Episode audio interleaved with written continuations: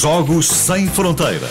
Com Olivier Bonamici. Olá, bom dia. Bom Gostaste dia. desta Foi muito informação? bom, foi- Não, não, mas Bom foi muito dia. bom que nesta versão fam- fabulosa que fizeram o original. Portanto, Não, dos Commodores que fizeram o original. ah, não estava a perceber Peço nada. desculpa, Peço Olivier, desculpa. interrupção. Peço Não há problema. Agora é o teu momento, Olivier. Sabes que temos muita curiosidade em saber, afinal de contas, quem é este Eu achava homem? que eras tu.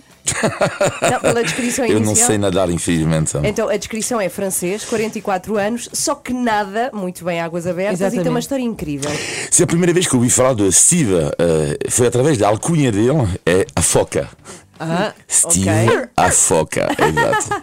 Na terra dele, lá no norte de França, não passa despercebido, barbudo, uns 110 quilos e quase faz favor, quase sempre de cuecas de banho, não de calções de banho, de cuecas de banho. chamada sunga, não é?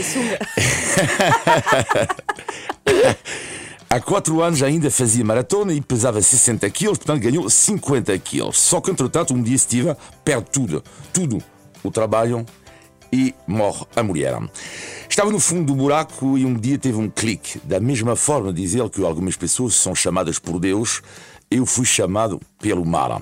Então vai encontrar-se com Kevin Murphy, 71 anos, um dos reis da natação em águas abertas. Kevin vê que o Steve está mal e Kevin vai pedir o seguinte: tu vais me dar três anos da tua vida. Um ano para aprender a nadar em longas distâncias, um ano para compreender como é que se faz e um ano para ganhar. Então, Steve aceita e ouçam bem o treino dele.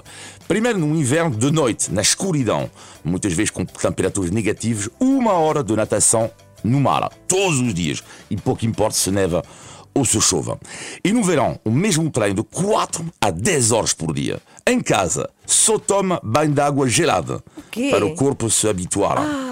E dorme, isto para mim seria o cume, e dorme sempre de porta aberta. Eu não suporto as portas abertas e as janelas Ah, eu, abertas. eu só consigo dormir com a porta aberta, de facto. Mas isto é outra discussão. pois, ok. E além disso, São outras questões. e além disso, chegou a, a dormir eh, com os seus óculos de natação para que os seus olhos se habituassem. Portanto, ele dorme muitas vezes assim. Bom, Ele dorme com óculos? com óculos natação. apertados, sim. sim, sim, natação. E depois é o peso. Eh, ele ganhou 50 quilos em 4 horas, mas não foi por desleixo, foi o contrário. Ele tem zero de mau colesterol, só come peixe cru. Só come peixe cru, arenques, sardinhas, cavalos. Porque, eh, para estar, é um atleta de alta competição e como a temperatura do nosso corpo ronda os 37 graus, ele pode nadar 10 a 15 horas, só que, eh, lá está, eh, é preciso angariar calorias, um pouco Claro. como os animais. Ele está Ah? quase a desenvolver guerras, não é? Para favorecer a resistência.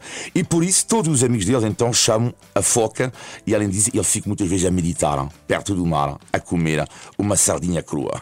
Resultado, após um treino intenso, ele conseguiu o Everest da natação.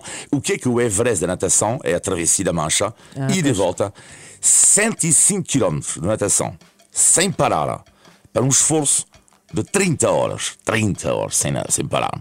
E depois ele fez o Canal do Norte, que é entre a Irlanda do Norte e a Escócia.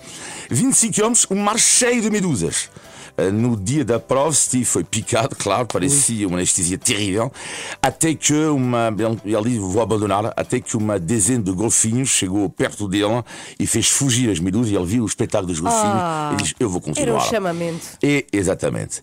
E ele confessa que precisa dos golfinhos e das focas para ser feliz. E ele confessa eh, que quando foi chamado pelo mar, como diz, eu estava na- no, no- no fundo do buraco e quando entrou na água, parecia, diz ele, que eu estava de regresso na barriga da minha mãe, lá onde não há problemas.